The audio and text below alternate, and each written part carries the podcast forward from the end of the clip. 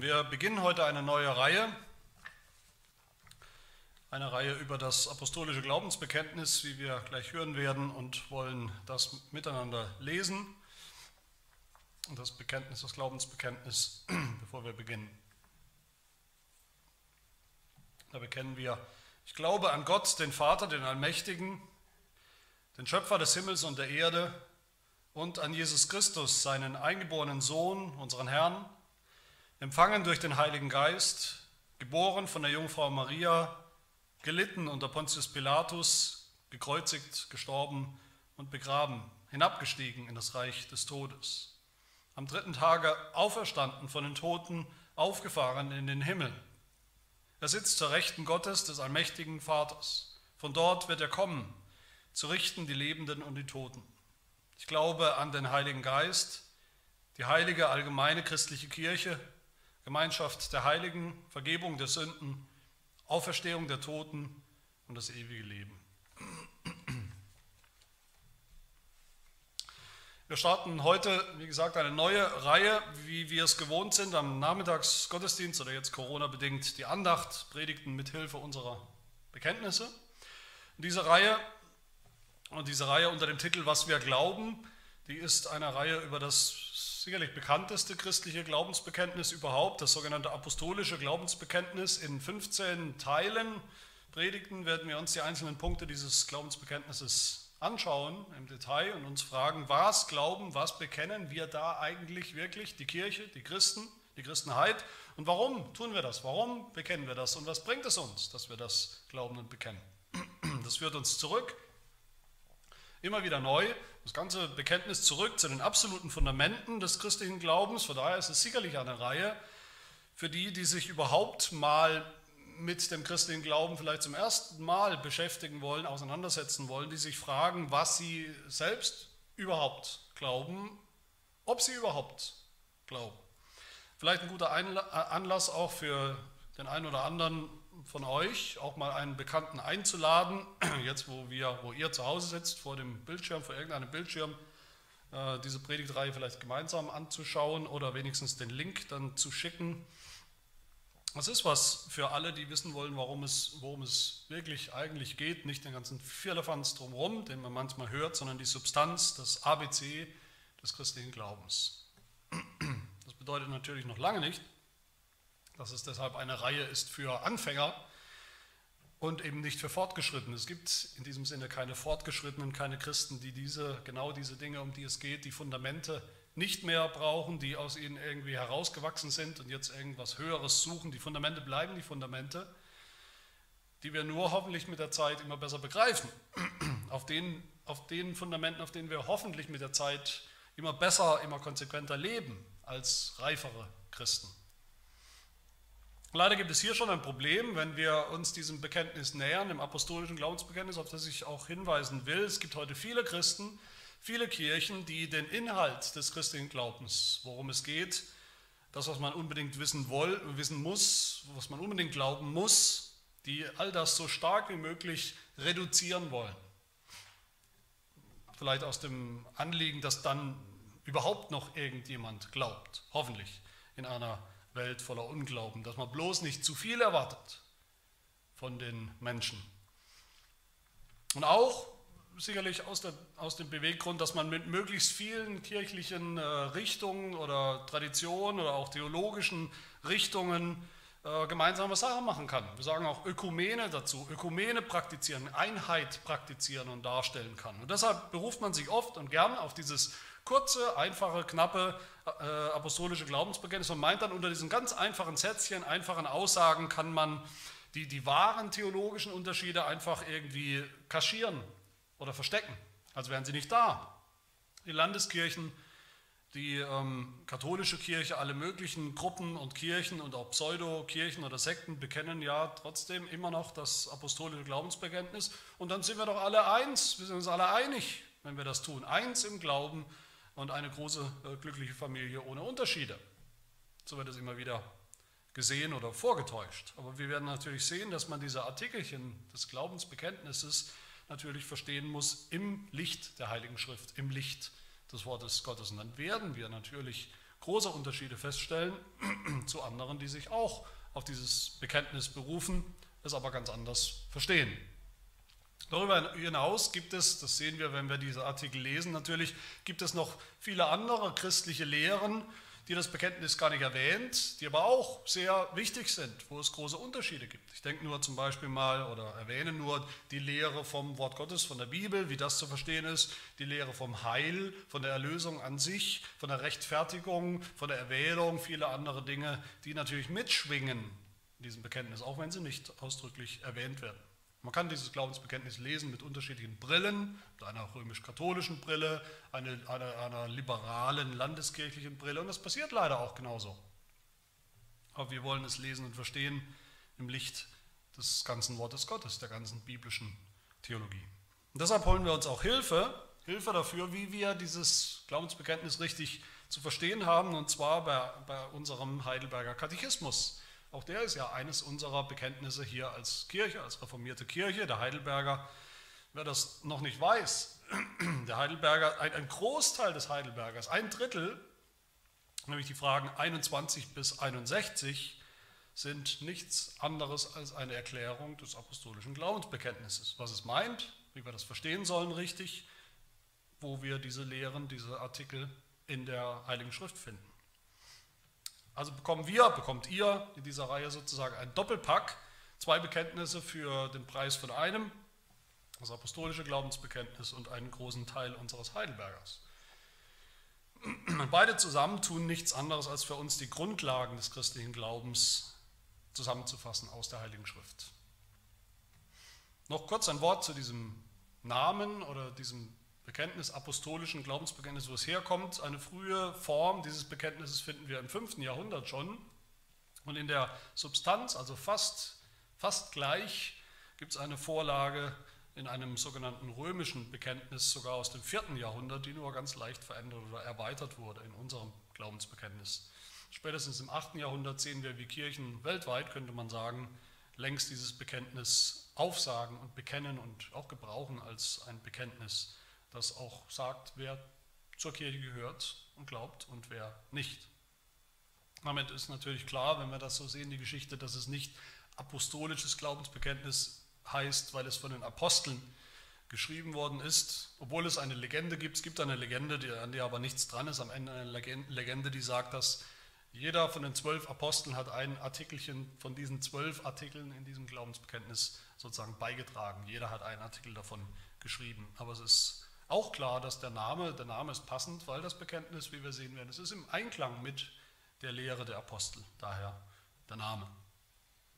Warum ist es gut? Vielleicht auch zur Einführung der Gedanke, warum ist es eigentlich gut und, und, und nützlich und hilfreich, dass wir uns mit so einem kurzen, alten, kleinen Bekenntnis beschäftigen. Es ist gut, erstens gut, weil dass es so alt ist, erinnert uns daran, soll uns daran erinnern, dass wir als Christen, dass wir als Kirche eben eine lange, lange Geschichte, einen langen Vorlauf haben vor uns, dass Gott uns diesen Glauben, um den es geht, ein für alle Mal überliefert hat, gegeben hat. Einen Glauben, der sich nicht verändert, weil Gott sie nicht verändert, weil Gottes Plan für die Welt, für Sünder, wie er sie erlösen will, sich nicht verändert. Nicht verändert hat und auch nicht ändern wird. Deshalb ist es gut, ein altes Bekenntnis. Es ist gut, die, die, die, die Knappheit, die, die schlichte Einfachheit dieses Bekenntnisses zu haben. Es erinnert uns daran, dass Glaube am Ende immer einfach ist wie es Jesus sagt im Evangelium, wer nicht wird wie ein Kind, wer nicht mit kindlichem Vertrauen zu Gott kommt, mit kindlichem Glauben, der kann auch nicht ins Himmelreich kommen. Das Apostolikum war in der Anfangszeit immer ein Taufbekenntnis, also für die, die überhaupt erst in die Kirche eintreten wollten, Erwachsene, die zum Glauben gekommen sind, Jugendliche auch, dass sie in einfacher Form da verstehen können, worum es geht, was sie bekennen, bekennen müssen, bekennen sollen. Deshalb ist es einfach. Bis heute. Und drittens, selbst, dass selbst so ein kurzes Bekenntnis, wie wir es hier haben, so aufgebaut ist, nämlich in drei Teilen. Wir haben das gehört, wir lesen und hören und bekennen das immer wieder in drei Teilen vom Vater zuerst, dann vom Sohn und dann vom Heiligen Geist. Das, das muss uns immer wieder, wenn wir das hören, auch die einzelnen Elemente, immer wieder erinnern, wie zentral, wie wichtig diese Lehre vom dreieinen Gott für unseren Glauben ist. Nicht irgendwas später, etwas Hochtheologisches für die Spezialisten unter uns, sondern das gehört schon zu den Grundlagen des Glaubens, die Dreieinigkeit, das gehört zum Evangelium dazu. Auch wenn das heute immer weniger Christen begreifen, warum das so ist.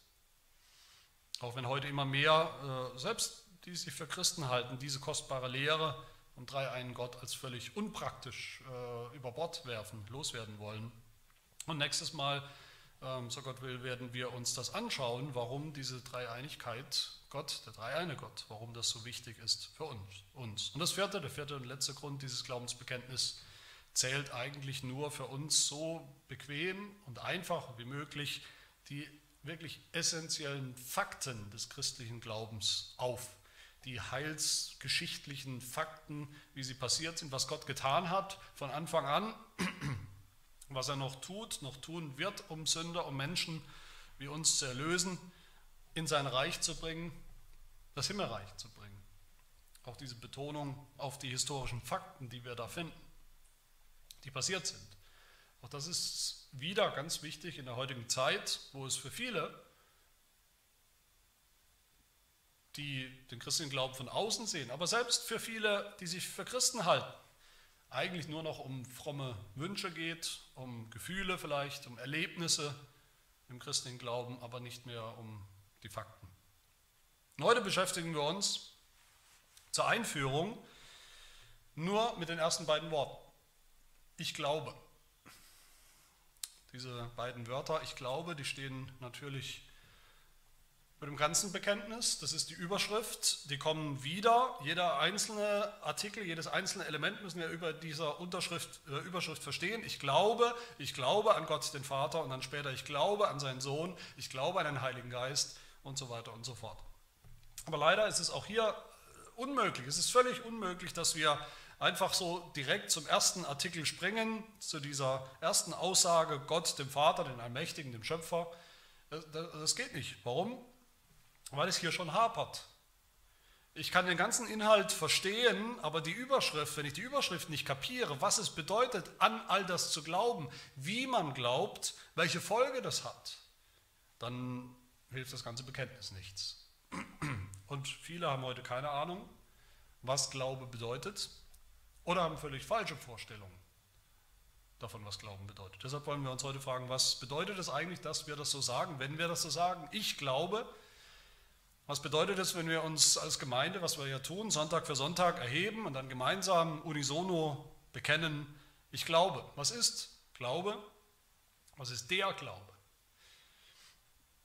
Das Erste, was wir wissen müssen, ist, dass Glaube einen Inhalt hat. Das klingt nicht so revolutionär, das ist es aber in der heutigen Zeit, in der heutigen Welt. Das ist mein erster Punkt, der Inhalt des Glaubens. Wir kennen wahrscheinlich alle den Satz oder das Klischee, Glauben heißt nicht wissen. Glauben heißt nicht wissen. Dahinter steckt die Vorstellung, ist weit verbreitet, die Vorstellung, dass eben zu glauben das ist, hat immer automatisch was Unsicheres, Ungewisses. Wissen, das sind die harten Fakten, die objektiven Fakten, die niemand leugnen kann, die uns vielleicht die Wissenschaft liefert, an denen es nichts zu rütteln gibt. Aber Glauben, das ist der Bereich, der mit, mit wahr oder unwahr, mit wahr oder falsch überhaupt nichts zu tun hat. Da kann jeder alles behaupten in diesem Bereich des Glaubens. Da kann jeder alles glauben. Jeder hat halt so sein Ding, was er glaubt. Und es ist alles gleich viel wert, weil es gibt kein richtig und falsch. Es gibt kein wahr oder unwahr. Der Philosoph Immanuel Kant, der eigentlich von sich aus nichts gegen den christlichen Glauben hatte, der hat gesagt, der Glaube ist der Bereich, über den wir nichts Wahres und nichts Unwahres aussagen können. Also nichts Unwahres sollte eigentlich eine Art Schutz sein. Man kann den christlichen Glauben nicht widerlegen, man kann nichts Unwahres über ihn sagen, man kann aber auch nichts Wahres sagen. Glaube ist gar nicht der Bereich, der Erkenntnis, der Wahrheit oder der Unwahrheit. Und das prägt, ob wir Immanuel Kant kennen oder nicht, das prägt bis heute unser Denken, das Denken eigentlich von allen Menschen in, unserem Land. Besonders Glaube, Glauben ist für die meisten Menschen eigentlich nicht viel mehr als Meinen, als Meinungen, persönliche Meinungen. Vielleicht das, was wir gerne hätten, vielleicht das, was wir uns wünschen, eine, eine Projektion unserer Wünsche, eine Traumwelt. Niemand kann mir da reinreden. Was ich glaube, glaube ich. Da gibt es keine Kritik, kein richtig, kein falsch, solange es uns hilft. Der Philosoph Friedrich Nietzsche, der ist sogar so weit gegangen, dass er gesagt hat, Glaube heißt nicht wissen wollen, was wahr ist. Nicht wissen wollen, was wahr ist. Wer glaubt, der, der schert sich nicht um die Wahrheit, der schert sich nicht um die Welt, wie sie wirklich ist, sondern der will sich verschließen vor der Wirklichkeit, der will fliehen aus der Welt, aus der Wirklichkeit. Das ist Glauben. Der flüchtet in eine, in eine Traumwelt. Und auch das hat uns geprägt, unser Denken über Glaube, wie wir das verstehen, wenn jemand sagt, ich glaube, ich glaube dies oder jenes. Andererseits muss man auch sagen, dass der Glaube an sich schon eine Hochkonjunktur hat. Klar, es gibt viel Atheisten, Atheismus in der Welt, aber gleichzeitig muss man sagen, glauben so viele Menschen wie nie zuvor. Viele würden sagen, wenn man sie fragt, glaubst du, würden sie sagen, ja, ich glaube, ich bin an sich ein gläubiger Mensch. Es gibt viele Dinge, die ich glaube. Die haben ein Glaubensbekenntnis, nur vielleicht nicht das christliche, aber sie haben ein Glaubensbekenntnis und man muss sogar sagen, jeder Mensch glaubt. Es ist nicht so, als würden Christen glauben oder Menschen, Anhänger von anderen Religionen, aber dann gibt es noch die Atheisten, die glauben gar nichts. Die haben eine, dieselbe Form von Glauben, die wir schauen werden, denn auch einen Inhalt von Glauben, Dinge, auf die sie vertrauen, letztlich, ultimativ, aber eben einen anderen Inhalt. Menschen glauben an alles Mögliche heute. Sie glauben an UFOs, sie glauben an außerirdische Lebensformen, sie glauben an Einhörner oder sie glauben, dass sie die Reinkarnation von Omas Frettchen sind oder was auch immer. Und ihr Leben ändert sich tatsächlich auch. Manche glauben Dinge, das hat keine Relevanz für ihr Leben, aber es gibt auch Leute, die glauben irgendwelche solchen Dinge und das hat Relevanz, das verändert auch tatsächlich ihr Leben. Da verändert sich alles. Aber macht das den Glauben wahr? Natürlich nicht. Was ist wahrer Glaube? Wenn wir sagen im Glaubensbekenntnis, ich glaube, dann glauben wir zunächst einen bestimmten Inhalt, wie gesagt. Man könnte sagen, es ist der Glaube, den wir glauben. Der Glaube, den wir glauben, inhaltlich. Und hier hilft uns unser Katechismus, der Heidelberger Katechismus, der fragt uns in Frage 21, fragt und erklärt uns, was ist wahrer Glaube? Das ist die Frage. Wahrer Glaube. Und er antwortet, wahrer Glaube ist zunächst mal, das ist das Erste, was der Katechismus sagt, eine sichere Erkenntnis. Wahrer Glaube ist Erkenntnis, etwas als wahr zu erkennen, für wahr zu halten. Und damit ist diese Erkenntnis eben auch sicher, ist der Glaube sicher. Nicht unsicher, nicht nur Meinungen, wie man immer wieder hört. Wahrer Glaube hat einen festen, gewissen, umrissenen Inhalt. Und klar, wenn es um wahren Glauben geht, dann muss der Inhalt des Glaubens wahr sein, die Wahrheit sein. Da müssen die Dinge auch passiert sein, die wir da bekennen und glauben. Das ist die Voraussetzung. Deshalb sagt der Heidelberger weiter in dieser Frage 21, wahrer Glaube ist eine, ich zitiere, sichere Erkenntnis, durch die ich alles für wahr halte, was uns Gott in seinem Wort offenbart hat. Glaube ist da wahr, wo er eine wahre Grundlage hat. Die Grundlage sind die Fakten. Nämlich die Fakten, die Gott tatsächlich getan hat in der Welt, in der Geschichte und was er getan hat und wie, das finden wir in seinem Wort, dem Wort Gottes der Bibel. Dass Gott die Welt geschaffen hat zum Beispiel, dass, dass die Welt überhaupt geschaffen ist von Gott, das kann man auch vernünftig beweisen, mit Vernunft, dass Jesus gelebt hat, dass er tatsächlich als Person gelebt hat, dass er gestorben ist auch wirklich, dass er auferstanden ist, das kann man auch anhand von Zeugnissen, Dokumenten vernünftig beweisen, bis zu einem bestimmten Grad. Aber der entscheidende Faktor, das Wichtigste ist, dass Gott es uns sagt in seinem Wort, dass er uns offenbart hat, dass es so passiert ist, als Fakt, wirklich in der Geschichte, in der Realität. Weil Gott uns den Inhalt des Glaubens, die Fakten selbst mitgeteilt hat in seinem Wort und was sie bedeuten und weil sein Wort absolut zuverlässig ist, gilt. Deshalb ist es eine sichere Erkenntnis, was wir glauben, nicht Wunschdenken oder Traumwelt. Und was genau sind die Fakten? Was ist der Inhalt genau, den wir glauben, glauben müssen? Natürlich alles, was wir noch hören werden, alles in dem apostolischen Glaubensbekenntnis, was dann noch kommt. Ich glaube an, Punkt, Punkt, Punkt. Dann kommen diese Fakten, Gott, den Schöpfer der Welt, Jesus Christus, den Sohn Gottes, die Jungfrauengeburt, sein Tod, seine Auferstehung, seine Himmelfahrt, das Kommen des Heiligen Geistes in die Welt, Vergebung der Sünden, all diese Dinge. All das sind Fakten, die passiert sind. Das sind nicht nebulöse Wunschvorstellungen. Aber dass sie passiert sind, wissen wir ultimativ aus dem Wort Gottes. Damit unser Glaube echt ist, wahr ist, müssen wir alles glauben, was Gott uns offenbart hat. Oder wie es der Heidelberger sagt in der nächsten Frage, in Frage 22, was muss ein Christ glauben? Was muss ein Christ glauben? Und die Antwort, alles, was uns im Evangelium zugesagt wird, wie es uns unser allgemeines, wahres, christliches Glaubensbekenntnis, das Apostolikum, zusammenfasst und lehrt. Warum alles? Warum müssen wir alles? Warum muss jemand, der ein Christ sein will, warum muss er alles glauben, was im apostolischen Glaubensbekenntnis steht? Weil es alles wahr ist. Weil Gott es uns so sagt in seinem Wort. Und weil nur das ein Glaube ist, der uns retten kann, der all dies glaubt und ergreift. Und darum geht es. Das ist leider vielen, vielen Menschen heute völlig fremd, dieser Gedanke. Vielen ist völlig fremd, dass Glaube inhaltlich wahr sein kann oder auch unwahr sein kann. Wir denken an verschiedene Religionen oder Formen, auch des christlichen Glaubens, dass es wahr und falsch gibt im Inhalt. Die denken gar nicht in diesen Kategorien. Viele Menschen denken gar nicht in diesen Kategorien von wahr und unwahr über den Glauben. Vielen ist heute völlig fremd, dass der christliche Glaube auf Fakten beruht, also historischen, nachprüfbaren Fakten. Vielen ist völlig fremd, dass wahrer Glaube eine sichere, feste Erkenntnis ist. Nicht ein Bereich, in dem alles irgendwie nebulös ist, wo es vielleicht Wahrscheinlichkeiten gibt, Hoffnung, in dem es überhaupt keine Sicherheit gibt. Ein sicherer Glaube, überhaupt das zu sagen, das ist für viele Menschen heute leider ein völliger Widerspruch. Ein sicherer Glaube. Und vielen ist es fremd, weil sie nicht glauben, dass Gott überhaupt gesprochen hat in seinem Wort. Uns gesagt hat, was passiert ist, was wahr ist das er sich mitgeteilt hat in seinem Wort.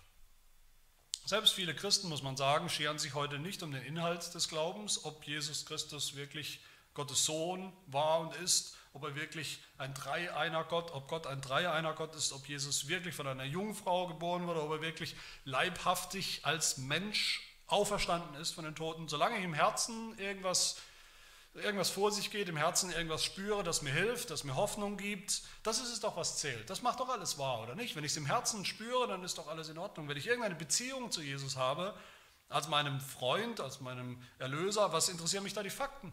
Was interessieren mich die Inhalte? Es geht auch um eine Beziehung. Der Apostel Paulus schreibt im Römerbrief Kapitel 10, ab Vers 9, wenn du mit deinem Mund Jesus als den Herrn bekennst und in deinem Herzen glaubst, dass Gott ihn aus den Toten auferweckt hat, so wirst du gerettet. Denn mit dem Herzen glaubt man, um gerecht zu werden, und mit dem Mund bekennt man, um gerettet zu werden. Das heißt, wir müssen mit dem Herzen glauben, aber eben bestimmte Inhalte, bestimmte Fakten. Nicht einfach irgendwas, dass, der Herr, dass Jesus der Herr ist, sagt Paulus, also Gottes Sohn, dass er wirklich von den Toten auferstanden ist und so weiter und so fort.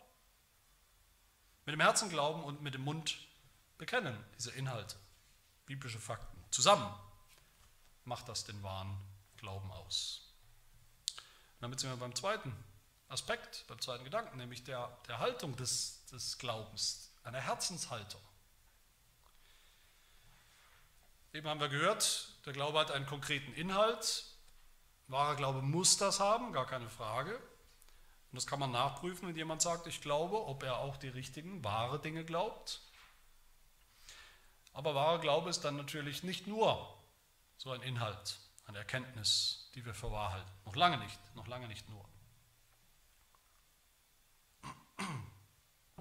Auch da hilft uns der Heidelberger wieder weiter in Frage 21 dieser Definition, wenn man so will, von Glauben.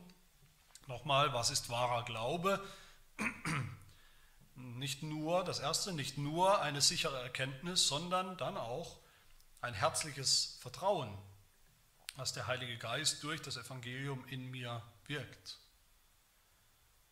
Das heißt, wahrer Glaube ist dann auch eine bestimmte Haltung, eine Herzenshaltung. Nicht der Glaube, nicht nur der Glaube, den ich glaube, den ich inhaltlich für wahr halte, den ich inhaltlich glaube und bekenne, sondern auch der Glaube, mit dem ich glaube, mit dem ich glaube, von Herzen. Nicht nur die Fakten, die ich glaube, sondern auch dann die Fakten, die Wahrheit, auf die ich vertraue, persönlich, herzlich, von Herzen. Ich kann ja glauben, rein intellektuell, das gibt es. Ich kann einfach bestimmte Fakten abnicken, sagen, ja, ja, ja, die sind alle passiert, alles in Ordnung, glaube ich. Kann abnicken, dass Jesus wirklich auferstanden ist, sagen, okay, ist wahrscheinlich passiert oder ist sicher passiert.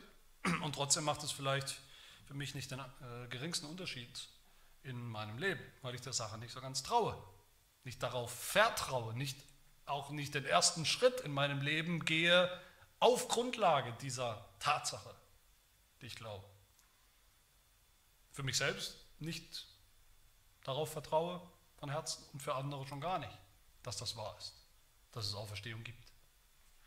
So einen rein intellektuellen Glauben gibt es natürlich zuhauf. Immer wieder hören wir mal, manchmal wird es ganz groß gehängt in der, in der, Presse, immer wieder hören wir von einem namhaften großen Wissenschaftler oder Philosophen oder wie auch immer, Leuten, die groß, plötzlich groß rauskommen, weil sie sagen, weil sie gesagt, sich hinstellen und sagen, ich glaube jetzt, ich glaube, dass Gott die Welt geschaffen hat. Er ist wirklich der Schöpfer dieser Welt. Wie es in der Bibel steht, so ist es, haben wir das in der Naturwissenschaft auch äh, gesehen und, und äh, vielleicht bewiesen.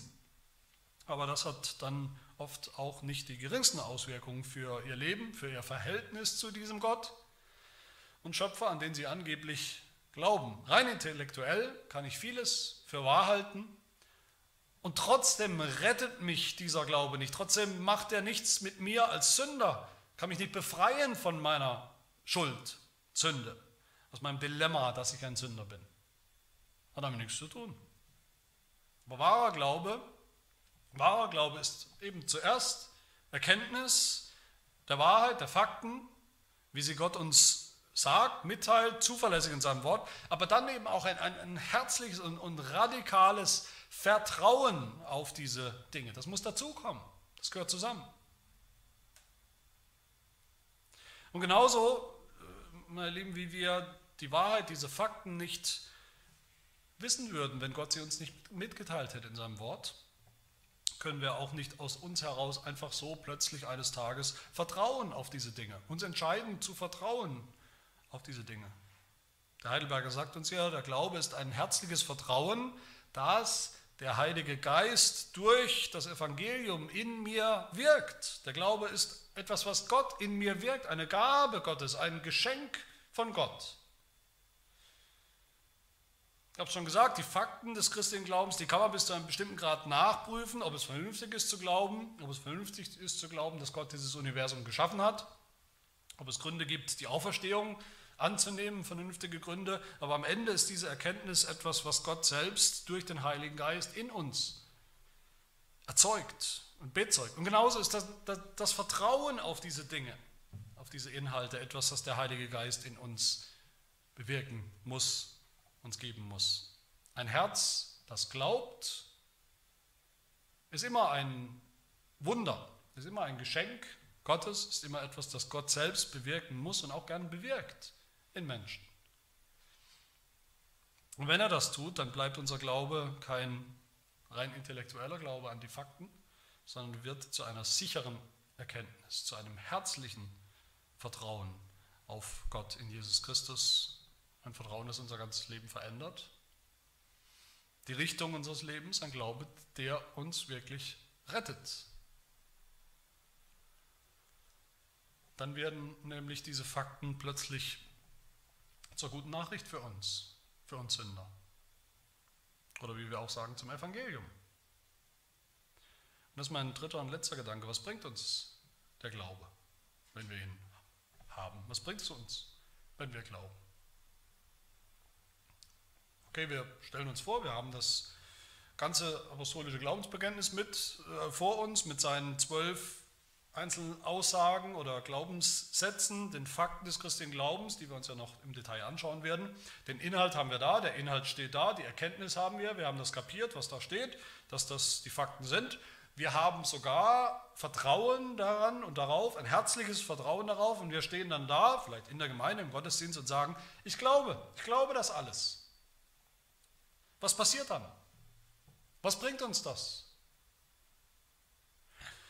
Auch da hilft uns der Heidelberger im letzten Teil dieser Frage 21. Ich lese ihn nochmal ganz. Was ist wahrer Glaube? Nicht nur eine sichere Erkenntnis, durch die ich alles für wahr halte, was uns Gott in seinem Wort offenbart hat, sondern auch, das war das Zweite, ein herzliches Vertrauen, dass der Heilige Geist durchs Evangelium in mir wirkt, dass Gott nicht nur anderen, geht es weiter, sondern auch mir Vergebung der Sünden, ewige Gerechtigkeit und das Heil geschenkt hat, aus lauter Gnade, allein wegen des Verdienstes Christi. Das ist das Evangelium. Das ist, das ist natürlich der Kern, das ist das Herzstück des christlichen Glaubens, der christlichen Botschaft. Dass diese Fakten, das, was Gott getan hat in der Welt, in der Zeit, in der Geschichte getan hat, der Vater, der Sohn und der Heilige Geist getan hat, dass diese Dinge für mich gelten, dass es sie für mich getan hat, dass diese Fakten, die wirklich passiert sind, dass es meine wirklichen Fakten sind, die mir gelten. Da stellt sich natürlich vielleicht bei euch oder allgemein am Ende die Frage, sind wir dann nicht doch wieder beim Wunschdenken?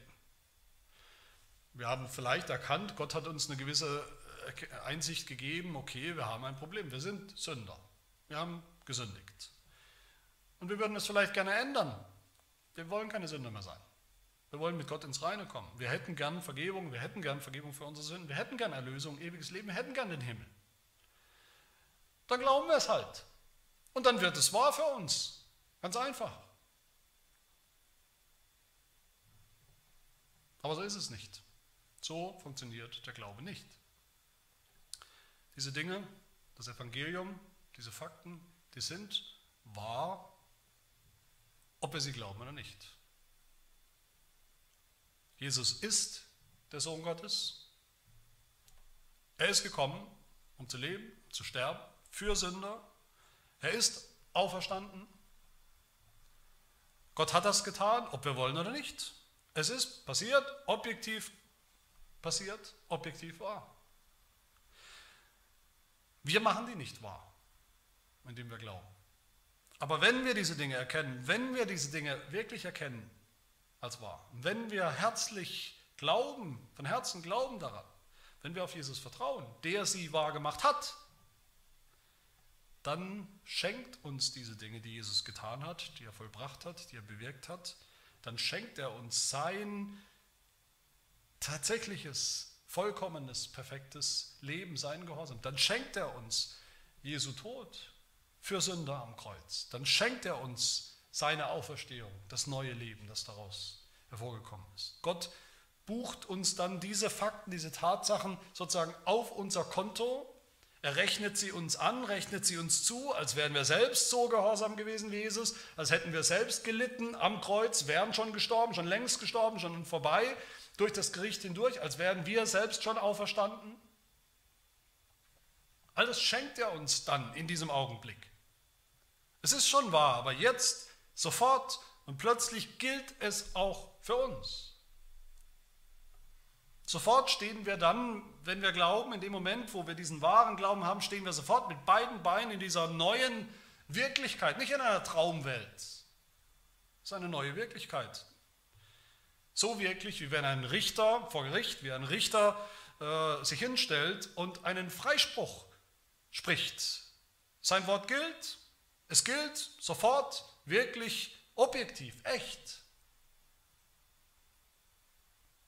Und wenn ich mit einer kleinen Vorschau, Sneak Preview, wie man heute sagt, schließen darf, nachdem der Heidelberger Katechismus eben über diesen langen Teil, über diese 40 Fragen, ähm, das Glaubensbekenntnis, das apostolische Glaubensbekenntnis erklärt, erklärt hat, am Ende, direkt danach, stellt er eigentlich genau die Frage, die wir uns auch gerade gestellt haben. Was bringt das dann?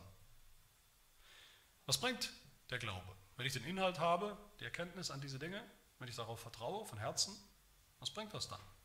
Frage 59. Was hilft es dir, wenn du all das glaubst, was wir gerade gehört haben im apostolischen Glaubensbekenntnis? Was bringt es? Und die Antwort, dass ich in Christus vor Gott gerecht bin, angenommen und ein Erbe des ewigen Lebens. Nichts weniger als das. Wenn wir das glauben, den Inhalt des Glaubensbekenntnisses, weil, wie wir ihn immer wieder bekennen, diese Fakten des Heils, des Evangeliums, wenn wir von Herzen darauf vertrauen, was sich auch in unserem Leben zeigt, dann sind wir gerecht vor Gott. Dann nimmt er uns an, obwohl wir Sünder sind, noch immer Sünder sind. Dann schenkt er uns das ewige Leben. Das wollen wir uns jedes Mal, wenn wir dieses apostolische Glaubensbekenntnis gemeinsam bekennen, sollen wir, dürfen wir uns bewusst machen, was da wirklich passiert. Den Glauben so zu bekennen, laut, mit eigenen Worten, mit dem Mund, den Glauben, den wir im Herzen haben, wirklich.